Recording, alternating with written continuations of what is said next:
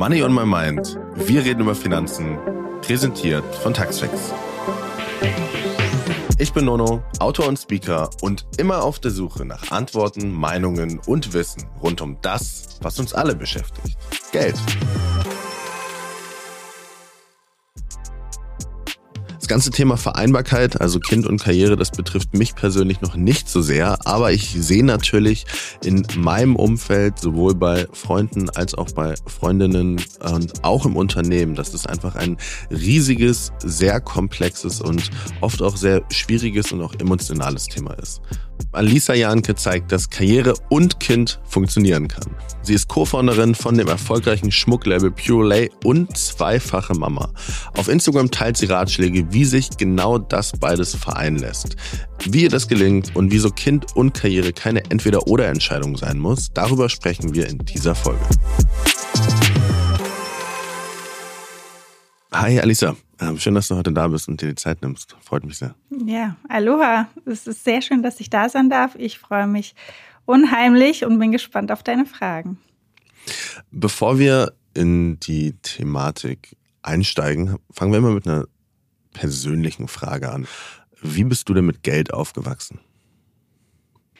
Wie ich mit Geld aufgewachsen bin, da muss ich echt sagen, im Nachhinein bin ich da meinen Eltern echt super dankbar. Während der Zeit, als ich jünger war, nicht, muss ich ganz ehrlich sagen. Also ich wurde schon äh, früh dahin erzogen, dass ich mein eigenes Geld verdienen sollte. Mit 15 hat mein Papa mir beispielsweise meinen Tennistrainerschein bezahlt und hat gesagt, hey, du kannst Tennis spielen, du kannst Fancamps machen, du kannst deine Kinder trainieren. Go for it, ich zahle dir das und dann verdienst du mit 16 dein eigenes Geld was richtig cool war. Und ich habe dann auch früh echt kein Taschengeld mehr bekommen, sondern habe echt gelernt, was heißt es, das Geld zu verdienen und was kann ich mir davon leisten.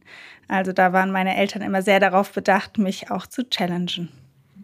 Und jetzt bist du ja heute Unternehmerin. Glaubst du, es wurde dann damals vielleicht, also wurde dir das in die Wiege gelegt? War das prädestiniert? Wie, wie ist es dazu gekommen?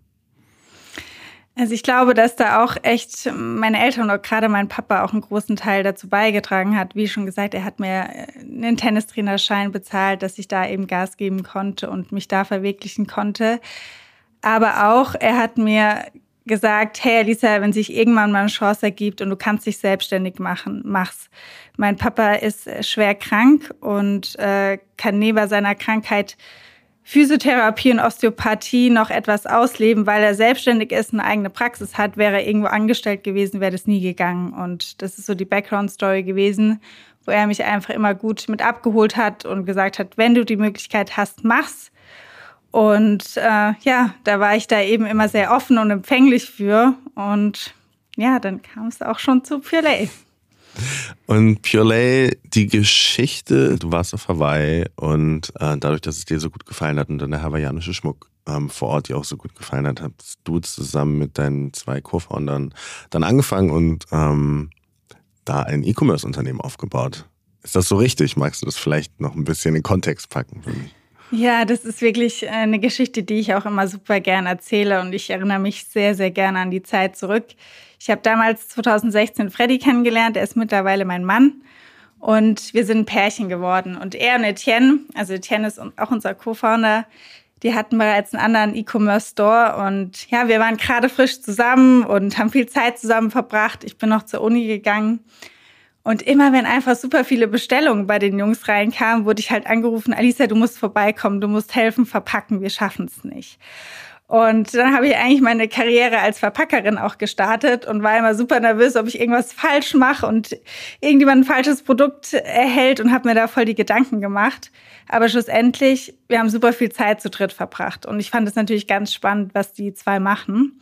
Und ja, wir kamen dann auf die Idee, hey, Social Media ist gerade ein Riesending. 2016 äh, Instagram, Influencer Marketing, alles war brandneu.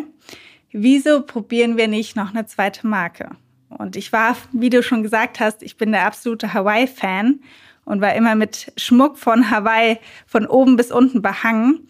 Und dann kam auch echt schnell die Idee, dass wir gesagt haben, hey, mit der Hawaii-Geschichte und mit Schmuck, Schmuck ist so ein emotionales Produkt, lass uns noch eine zweite Brand testen und wenn wir drei Monate wirklich erfolgreich ja, hinter uns bringen und da unsere Ziele erreichen. Da machen wir ernst, da machen wir auch noch eine zweite Firma draus. Und da wusste ich halt, das ist jetzt meine Chance für die Selbstständigkeit und selbst was voranzubringen und bin da einfach echt all in gegangen, hatte meinen Master noch abgebrochen. Also ich hatte zu dem Zeitpunkt auch echt nichts zu verlieren, keine Festanstellung oder irgendwas, sondern war da sehr frei und wir haben einfach gemacht und getan und äh, die drei Monate waren dann auch sehr erfolgreich. Wir haben gesehen, wir haben einen richtigen Product Market Fit, unser Produkt wird im Markt angenommen, wir bekommen mega gutes Feedback. Lass uns da was Ernstes draus machen. Es ist ja immer schwer für Gründer, Gründerinnen, ihren Arbeitsalltag zu beschreiben, weil es ihn ja eigentlich im Regelfall gar nicht gibt. Ähm, aber wie waren denn so diese anfänglichen Zeiten? Wahrscheinlich einfach sehr intensiv und ja.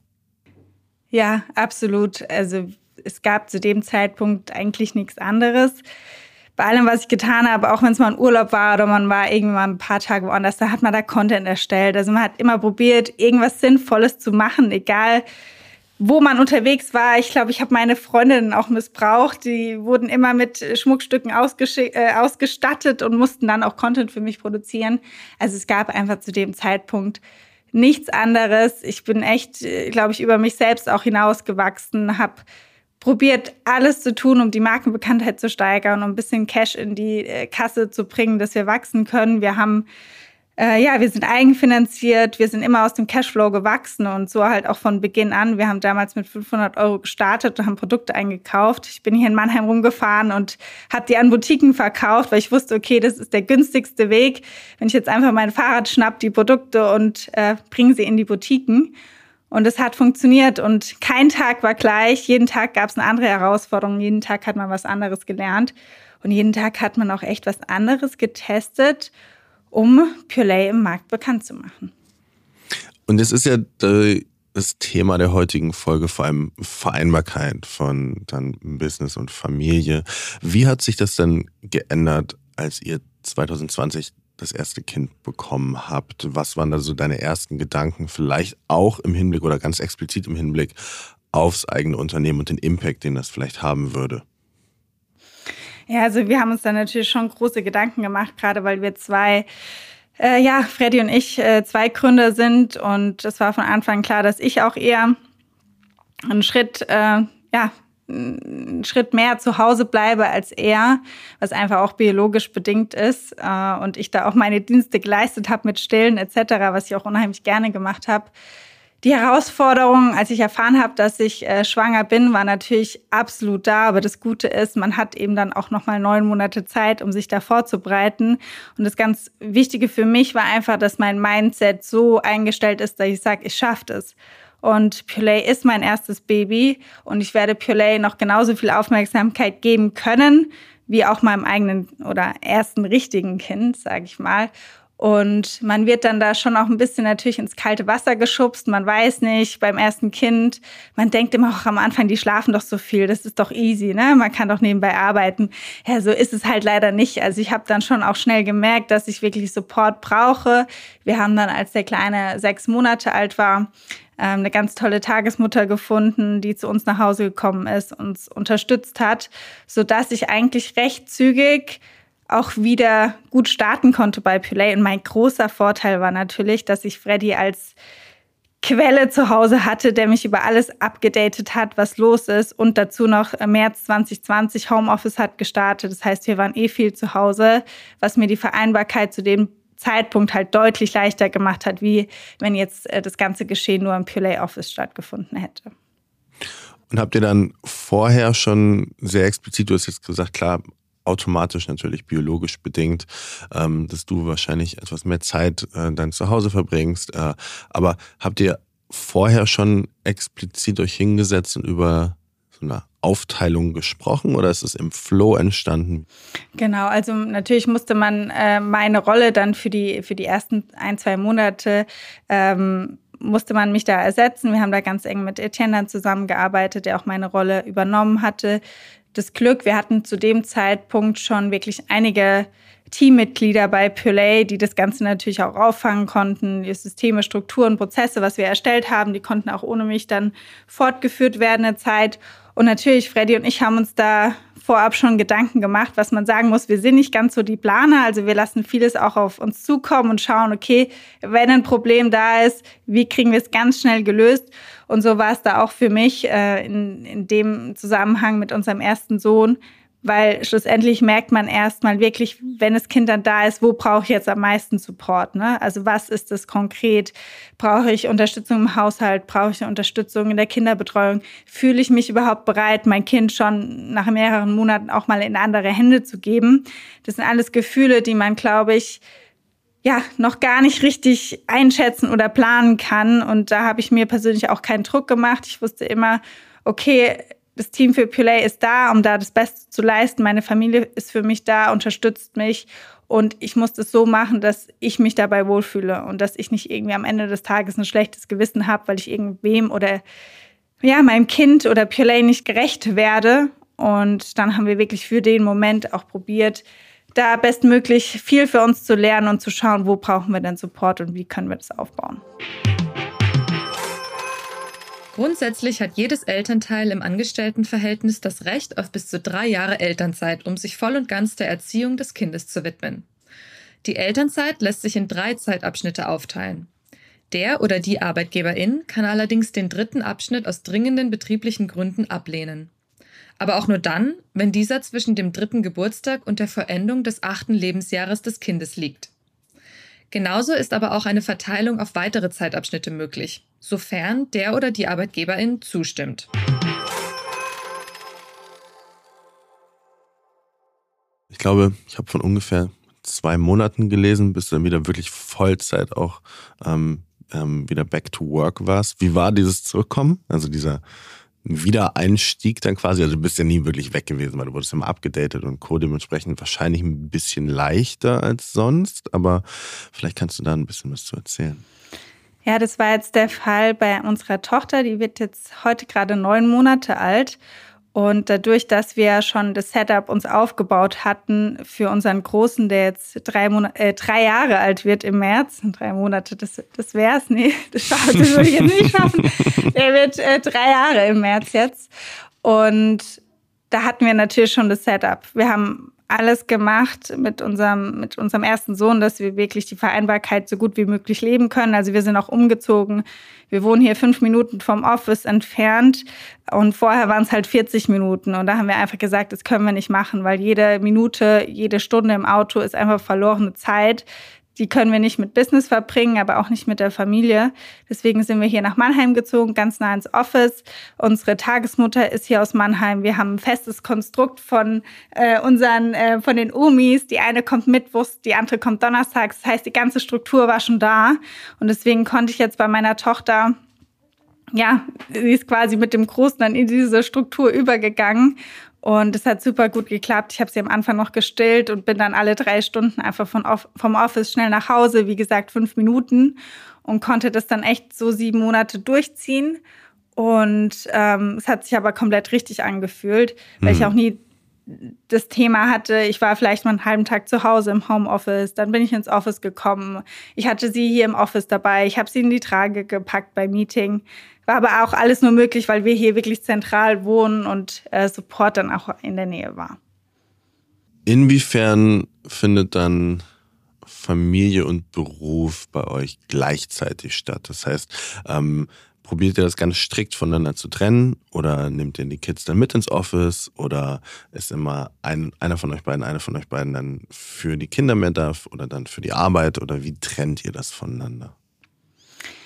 Also es kommt natürlich auch darauf an, wie alt die Kinder sind. Also wie gesagt, jetzt als die Kleine noch äh, ja gerade ein paar Monate alt war, war sie immer hier bei mir dabei. Ich habe sie in der Trage gehabt. Sie hat hier im Kinderwagen geschlafen und jetzt, wo sie einen Ticken älter ist, wo ich sie auch nicht mehr stille, ist es schon so, dass wir es probieren, auch klar zu trennen.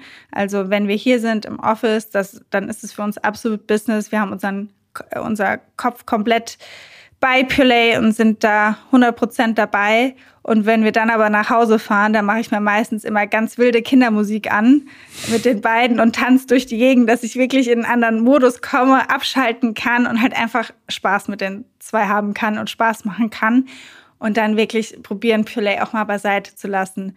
Und meistens ist es dann so bei Freddy und mir, wir sind halt äh, Geschäftspartner und äh, ein Ehepaar. Wenn die Kids dann im Bett liegen, äh, kommt meistens das Business-Thema auch wieder auf, wo wir dann halt noch den Tag besprechen oder was ist Besonderes passiert. Aber mit den Kids ist es mir aktuell auch wirklich super wichtig, weil ich ganz ja merke, wenn es auch mal ins Ungleichgewicht kommt und man es zu sehr vermischt, dass äh, ja da oftmals auch ein schlechtes Gewissen aufkommt und deshalb ist jetzt mein Trick aktuell. Ich mache mir äh, die lustigsten Kinderlieder an und tanze damit und bin da verrückt und schmeiß mal alle Purelay Business Gedanken so über Bord. Und jetzt hattest du gesagt, ganz am Anfang 2020 hat eben auch Covid und Homeoffice, Remote Work eine Rolle gespielt. Ähm, was, wenn du jetzt sagst, okay, auf der einen Seite natürlich ist es leichter zu vereinen, was ja auch ganz oft ein großes Pro-Argument ist für jetzt Remote Work, aber auf der anderen Seite kann ich mir vorstellen, dass es dann auch eben sehr viel schwieriger ist, genau diese Trennung zu machen. Wie handhabt ihr das intern bei Purelay und wo siehst du denn so die Pros und Cons? Also für mich persönlich jetzt gesprochen, ich merke ganz klar, ähm, wenn ich hier in Mannheim bin, dann bin ich nicht im Homeoffice, sondern dann gehe ich wirklich ins Office und weiß, okay, hier bin ich jetzt im Umfeld, da bringen wir Play voran und da pushen wir das im Homeoffice. Ist es natürlich schon oftmals eine Challenge. Man sieht irgendwie, oh Gott, die Windeln sind gleich leer, oh Gott, der Preis nicht mehr da und ich muss da wieder einkaufen gehen. Also man ist halt, der Mental Load ist für mich im Homeoffice mhm. einfach noch mal viel stärker, weil ich halt einfach sehe, was ich noch alles tun muss. Wenn ich nicht im Homeoffice bin, sehe ich es nicht und sehe dann erst abends, was mich eigentlich noch alles erwartet, aber dann, dann ist es halt so. Also das merke ich schon enorm, dass ich mich, äh, ja, dass es mir im Office leichter fällt, es zu trennen und nicht eben noch den ganzen Mental Load von, von zu Hause mit mir rumzuschleppen aber für mich natürlich auch ein Riesenvorteil gewesen oder auch für, für ähm, Mitarbeiterinnen oder Mitarbeiter für uns, die Kids haben. Wir haben so oft Meetings, wo ein Kind einfach auf dem Schoß sitzt, mit uns in die Kamera lächelt, wir alle irgendwie Spaß machen und nebenbei noch ein kleines Kind bespaßen. Und das ist halt ganz normal bei uns. Ne? Also ich glaube gerade ähm, Etienne ist auch bereits zweifacher Vater. Wir haben zwei Kinder. Das ist bei uns einfach Normalität, dass du auch einfach mal sagen musst, hey, ich muss heute zu Hause bleiben oder ich kann nicht teilnehmen, weil ich muss für mein Kind da sein, für mein Kind sorgen. Und das ist halt bei uns absolute Normalität und das leben wir halt hier auch komplett. Und deswegen ist es auch für unser Team ganz normal, wenn das Kind mal mit ins Meeting muss oder man halt einfach mal den Tag nicht da ist. Das ist halt das Normalste auf der Welt. Ja. Ähm, was würdest du denn jetzt vielleicht ähm, jungen Eltern mit auf den Weg geben, die sich da vielleicht auch überfordert fühlen oder noch nicht in der Situation sind, aber einfach großen Respekt und Ängste davor haben? Also wir leben so nach, den, nach dem Credo, für jedes Problem gibt es eine Lösung und man darf sich halt nicht selbst überschätzen oder selbst zu arg unter Druck setzen. Und ich glaube, das ist ganz wichtig, dass man da zu jeder Challenge, die einem begegnen könnte, eine positive Einstellung hat und einfach sagt, hey, ich sag mir manchmal, okay, wenn ich das jetzt nicht direkt löse oder irgendwas, wie sieht die Welt danach aus? Ne? Diese Welt sieht genau gleich aus. Es ist oftmals, also wir verkaufen jetzt beispielsweise Schmuck, wir sind halt nicht ähm, jetzt Notarzt, wo wir wirklich, wo es um Leben oder Tod geht, sage ich mal, sondern man muss da halt, je nachdem, was man tut, auch einfach eine gewisse Ruhe behalten und kein Perfektionismus leben. Also das ist wirklich was, wo man sich meiner Meinung nach komplett verabschieden sollte. Manchmal ist es halt so, dass es zu Hause aussieht, als wäre eine Bombe eingeschlagen. Und wenn man halt zu müde ist, dann ist es halt so. Dann ist da mal unaufgeräumt oder irgendwas ist nicht perfekt. Und das ist aber ganz normal. Und ich glaube, das hat halt jeder so. Das ist bei mir so, wo ich manchmal einfach denke, nee, das schaffe ich jetzt nicht mehr. Und dann muss man aber auch auf sich hören und sagen, okay, es ist jetzt schlimm, wenn ich es nicht mehr schaffe. Nee, es ist nicht schlimm, es ist vollkommen in Ordnung. Ich muss hier nicht perfekt sein, ich muss niemand was beweisen und da muss man einfach ganz stark auf sich selbst hören und sich selbst dann auch manchmal in den Vordergrund einfach stellen. Es klingt dann aber auch nach sehr langen Tagen, also was du gerade erzählst. Wie kann ich mir das so von, vom Ablauf her vorstellen? Wann fängt der Tag an, wann hört er auf und wie anstrengend ist es vielleicht auch manchmal? Ja, also ich glaube, ich würde lügen, wenn es nicht anstrengend ist. Es, ist. es ist unheimlich anstrengend, aber es macht auch an vielen Stellen unheimlich Spaß. Wie sieht so ein Tag aus? Also unsere Kleine, die hat jetzt echt mal ein paar Nächte durchgeschlafen, was auch schon ein äh, Riesen-Step ist.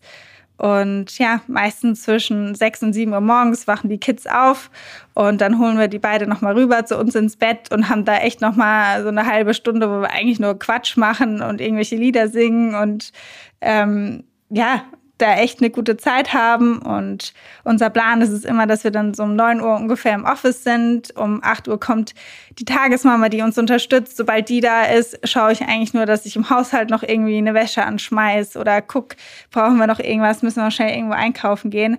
Also man guckt, dass man wirklich morgens in der Zeit, wo man wach ist, erstmal Quality Time mit den Kids hat ab 6, 6.30 Uhr und dann Haushalt macht, sich nebenbei irgendwie noch kurz fertig macht, dass man wenigstens einigermaßen vernünftig aussieht. Dann sind wir um 9 Uhr im Office. Wie gesagt, wir müssen um 8.50 Uhr losfahren, dass wir um 9 Uhr hier sind, spätestens. Das ist schon mal sehr gut. Dann haben wir Termine, Mittagspause und ja, viele Sessions einfach mit dem Team oder auch mal externe ähm, Kontakte, mit denen wir Termine haben so zwischen fünf und sechs sind wir dann meistens zu Hause. Dann, wie schon gesagt, schmeiße ich meine Kindermusik an und habe nochmal richtig gute zwei Stunden mit den Kids. Dann gehen die ins Bett und dann ist nochmal, ja, Haushalt aufräumen, wenn man irgendwo hin muss, Sachen packen, ähm, neue Kinderkleidung bestellen. Der Kleine hat jetzt Geburtstag, wir müssen Geschenke besorgen, äh, Kindergeburtstag planen dann irgendwie auch das soziale Leben planen. Und ich sag mal so, ab 22 Uhr ist meistens so, wo man sagt, okay, jetzt ist mal irgendwie so alles erledigt. Und so sehen halt manche Tage aus. Oder man lädt mal noch Freunde ein. Und ja, aber ich sag mal, so ab morgens 6.15 Uhr bereitstehen, meistens bis 21 Uhr abends. Und das ist durchgetaktet. Und jetzt hast du gesagt, bei euch ist es auch einfach Teil der Kultur, dass es eben genau dieser Umgang damit stattfindet. Und wahrscheinlich, was würdest du denn sagen, wie sich unsere Gesellschaft und vielleicht auch ganz speziell Unternehmen und vielleicht auch ganz, ganz speziell Startups aufstellen müssen, um einfach mehr Vereinbarkeit zu ermöglichen? Ja, ich glaube, das Gute ist, wenn es eben bereits ein Vorbild gibt im Unternehmen und man zeigt es auch einfach ganz transparent, also dass man sagt, ja, hey, ich habe Kids und es ist cool und ich bin nicht jemand, der jetzt hier ähm, sagt, nee, das ist alles nicht, äh, die sind nicht krank und ich, ich bin immer da und man muss einfach die Realität zeigen, die Normalität, so wie es einfach ist. Das ist für mich schon mal die absolute Basis und das probiere ich auch komplett bei Pulate zu leben. Ansonsten, ich glaube, das Thema flexible Arbeitszeiten, Homeoffice, das sind einfach Standards und dann einfach auch den Personen gutes Gefühl zu geben. Also wenn auch mal irgendwas ist mit den Kindern, dass man nachfragt, hey, wie geht's denn? Ist alles in Ordnung? Ne? Dass man ein offenes Ohr hat, dass man auch weiß, okay, ist es vielleicht auch mal zu viel? Ne? Kann man irgendwie, wie macht man den Wiedereinstieg? Ne? Geht man da gleich äh, volle Pulle rein oder kann man da irgendwie auch was Softes machen, dass man eben die einzelnen Bedürfnisse abfragen tut? Und das machen wir halt, dass wir wirklich schauen, okay, wie können wir individuell auch supporten und individuell da eben da sein, ein guter Partner sein, weil ich glaube, jeder hat da andere Bedürfnisse und Challenges und die muss man halt einfach individuell rausfinden. Und wie ist es denn dann ganz speziell vielleicht für, ich, also ich komme selber auch aus einer sehr Early Stage Startup ähm, äh, und dementsprechend weiß ich auch, dass es oft halt sehr viel Flexibilität, sehr viel lange Arbeitszeiten, lange Nächte immer erfordert. Wie siehst du das da in so einem Setup? Ja, also auch da, ich glaube, Flexibilität ist das A und O. Hm. Das heißt, wenn ich irgendwie mal den Vormittag nicht arbeiten kann, aber ich weiß, ich habe irgendwie heute Nachmittag, irgendwie ist die Oma da und kann auf mein Kind aufpassen und ich kann mich da Full Force ähm, auf meine Sache konzentrieren, dann ist das schon mal der erste Step. Also das ist bei uns eben auch ein ganz starkes Thema. Wir zahlen nicht nach Stunden, sondern wirklich nach der, nach der Arbeit, nach der Scorecard, die gelebt wird. Und wenn man seine Themen eben auch ja, in kürzerer Zeit schafft, dann ist es kein Thema, wenn man da auch mal früher Feierabend macht. Und da ist da niemand, der da sagt, nee, das geht nicht und du musst hier online sein und sowas. Also Flexibilität ist da schon mal das A und O. Was wir auch gerade dran sind, nochmal mit unserem Team zu besprechen, wie viel Teammitglieder, die jetzt aktuell Kinder haben, hätten denn auch wirklich Interesse, dass wir im Office was anbieten, wo sie ihre Kids mit herbringen können und wir hier Betreuung vor Ort haben. Das ist gerade was, was wir evaluieren und was ich super, super gerne anbieten möchte. Da muss natürlich aber auch die Resonanz da sein. Mhm. Bei uns ist halt die Challenge, die wir aktuell haben, ist, dass wir unser Team wirklich deutschlandweit verbreitet ist und wir nicht alle hier in Mannheim sitzen. Und es wäre dann halt eine Aktivität, die jetzt hauptsächlich halt in Mannheim stattfinden würde. Das heißt, wenn wir das machen und wenn wir das umsetzen, was ich super gerne tun würde, müsste es natürlich auch eine Lösung geben für Personen, die aus dem Homeoffice arbeiten. Ich hatte in der Vorbereitung in einem Interview gelesen, dass ihr auch gesagt hattet, dass ihr eben intern in Austausch gegangen seid, um gemeinsam Lösungen zu finden. Sind das dann diese Lösungen ähm, wie ein Angebot, was ihr ähm, genau, genau, bei Purelay ja. Okay. Genau, absolut. Ein Thema, wo, wo ich mich auch noch mehr für stark machen wollte, ist, wir haben hier in Mannheim hat einen Coworking Space eröffnet, der eben Kinderbetreuung mit direkt anbietet. Also da sind wir gerade am überlegen, wie könnte so eine Partnerschaft aussehen, ne? dass man sowas vielleicht abbildet. Und das finde ich halt auch so ein wunderbares Konzept, so ein Coworking Place, wo du halt feste Kinderbetreuung schon integriert hast. Und ja, das sind Themen, die uns rumtreiben. Man muss ganz ehrlicherweise sagen, die letzten ich sag mal, ein, zwei Jahre kam das bei uns auch erst im Team wirklich, dass wir waren alle sehr jung, wir sind, äh, wo wir gestartet haben. Das heißt, wir hatten noch gar nicht so, so, so viele Teammitglieder, die wirklich Kinder haben. Und das kommt jetzt nach und nach. Wir haben auch die ersten, die jetzt wieder nach der Elternzeit zurückkehren. Und deswegen kommt da auch gerade viel einfach in Bewegung, wie wir schauen, wie wir da noch mehr supporten können. Und glaubst du, Covid und der ganze Shift hin zu Remote Work ist dann quasi ein Net Positive oder Net Negative? Auf jeden Fall. Also ich habe vorhin die negativen Seiten aufgezeigt, aber um Kind und Karriere zu vereinen, auf jeden Fall positiv. Also alleine die Zeitersparnis, die man hat, wenn man morgens nicht im Stau stehen muss oder einen Weg zur Arbeit hat, selbst wenn es nur 20 Minuten sind. Ich weiß, was morgens manchmal 20 Minuten heißen und was man in 20 Minuten alles hinbekommen kann. Das heißt, da die Flexibilität zu haben und zu Hause sein zu können und ein Setup zu haben, was einem zu Hause auch unterstützt, ist unheimlich positiv. Das heißt, wenn man einmal so zusammenfasst, was Arbeitgeber, Geberinnen tun können, um es Angestellten und Mitarbeit Mitarbeitenden leichter zu machen, ähm, eine gute Vereinbarkeit zu haben, ist es vor allem was Kulturelles. Es ist eine Vorbildsfunktion, die man vorlebt, eben auch aus der Führungsebene. Ähm, und es ist dann vielleicht auch ganz hands-on einfach Remote Work und habe ich noch irgendwas vergessen? Ja, die individuellen Absprachen, die es dann gibt. Ne? Also, dass man einfach sagt, hey, wo brauchst du Support, wo können wir dich vielleicht unterstützen? Ne? Dass man da wirklich individuell auch schaut, was kann man machen.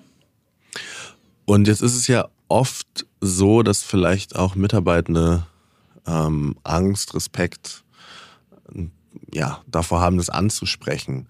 Wie kann man da auch ganz präventiv als Unternehmen drauf eingehen auch wieder ein, einfach ein kulturelles Thema oder ähm, habt, habt ihr, hast du da irgendwie Nachrichten vielleicht von Leuten gekriegt, weil du ja auch sehr nach außen gehst mit dieser ganzen Thematik, ähm, die, ja, die genau dieses Problem schildern? Ja, ich glaube, dass es da auch wieder ein kulturelles Thema ist und auch das Thema Vorbildfunktion. Also bei uns wird halt so viel über Kids gesprochen. Ich zeige mich selbst so viel mit, mit den Kindern, die sind auf PLA-Veranstaltungen dabei. Es ist normal. Das heißt, ich hoffe halt und das wünsche ich mir wirklich, dass es so ist, wenn wir jetzt äh, Mitarbeiter im Team haben, die einfach sagen, hey, ne, wir erwarten ein Kind, da ist einfach pure Freude von uns da. Und ja. weil ich weiß, wie schön das ist und dass es halt nichts Schöneres auf der Welt gibt als das. Und da hoffe ich halt wirklich durch unsere Vorbildfunktion, wie wir das Ganze leben, die Vereinbarkeit, dass es halt ganz normal ist, dass jeder weiß, dass wir uns da mitfreuen, dass wir da happy drüber sind und dass wir das mega, mega, mega schön und cool finden. Und das hört sich vielleicht so banal an, aber das ist es, glaube ich, gar nicht. Und ich habe auch von ja, Personen aus unserem Team mitbekommen, die bei einem früheren Arbeitgeber die haben da nachts schon von geträumt, gerade Frauen, wenn sie irgendwann mal eine Botschaft in der Richtung überbringen müssen, hatten die da einfach super Angst und Bange und es ist halt so ein schlimmes Gefühl, weil eigentlich ist es die schönste Botschaft auf der Welt. Und wenn du da so einen Respekt davor hast, das auszusprechen, dann tut mir, also dann, das finde ich unheimlich schlimm. Mhm. Und deswegen glaube ich, gerade durch die Vorbildfunktion, wie normal das Thema im Unternehmen ist, wie Vereinbarkeit gelebt wird, hoffe ich halt einfach, dass ich da meine Vorbildfunktion so gerecht werde, dass halt jeder zu mir kommt und mir die Botschaft einfach mit Freude übermitteln kann. Ne, wenn es das ist, also einmal die, diese schöne Botschaft zu übermitteln, aber auch wenn es halt mal Challenges gibt und man sagt, hey, ich schaffe das nicht, wächst mir alles über den Kopf, hast du einen Tipp für mich?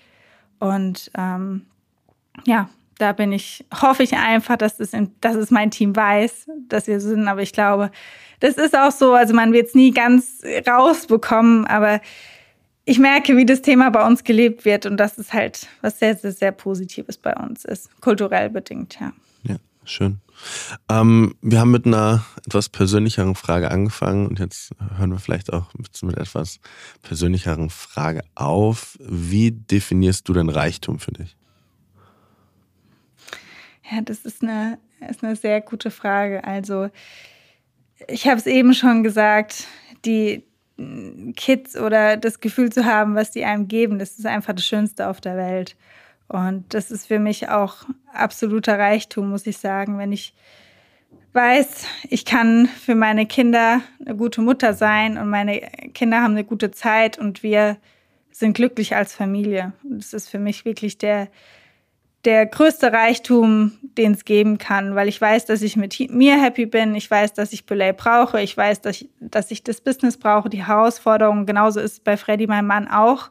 Aber wir wissen auch ganz genau, unsere Kinder sind unser größtes Glück. Aber auch denen könnten wir nur so viel Glück geben und Positivität, wenn wir selbst happy sind.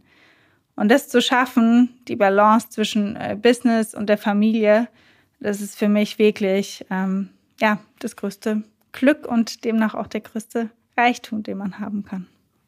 Sehr schön. Anissa, vielen Dank. Danke für das Gespräch. Hat, hat sehr viel Spaß gemacht und danke für die ganzen Insights vor allem auch.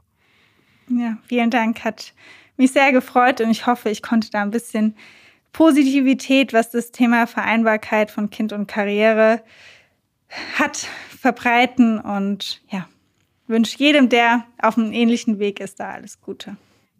Danke dir. Und damit sind wir auch schon wieder am Ende der heutigen Folge zum ganzen Thema Working Parents, Vereinbarkeit, Familie und Beruf. Ich habe von all den Sachen, die Elisa erzählt hat, die super, super spannend waren, auf jeden Fall mitgenommen, dass man nicht immer alles planen sollte, sondern auch bei dieser Thematik einfach auch ein paar Sachen auf sich zukommen lassen sollte. Denn Flexibilität ist immer das A und O. Und außerdem hat sie ganz klar gemacht, dass es verschiedene Möglichkeiten gibt, wie man Vereinbarkeit besser anbieten kann. Zum Beispiel mit der super Idee, wie ich finde, von einer eigenen Kinderbetreuung. Wenn du mehr zum Thema Steuern erfahren möchtest, findest du den Link zum Taxfix-Ratgeber in den Shownotes. Und wie immer freue ich mich, wenn dir Money on My Mind gefällt und du eine Bewertung hinterlässt. Du kannst den Podcast gerne auch auf einer Plattform deiner Wahl abonnieren, damit du zukünftig keine Folge mehr verpasst. Ciao und bis bald.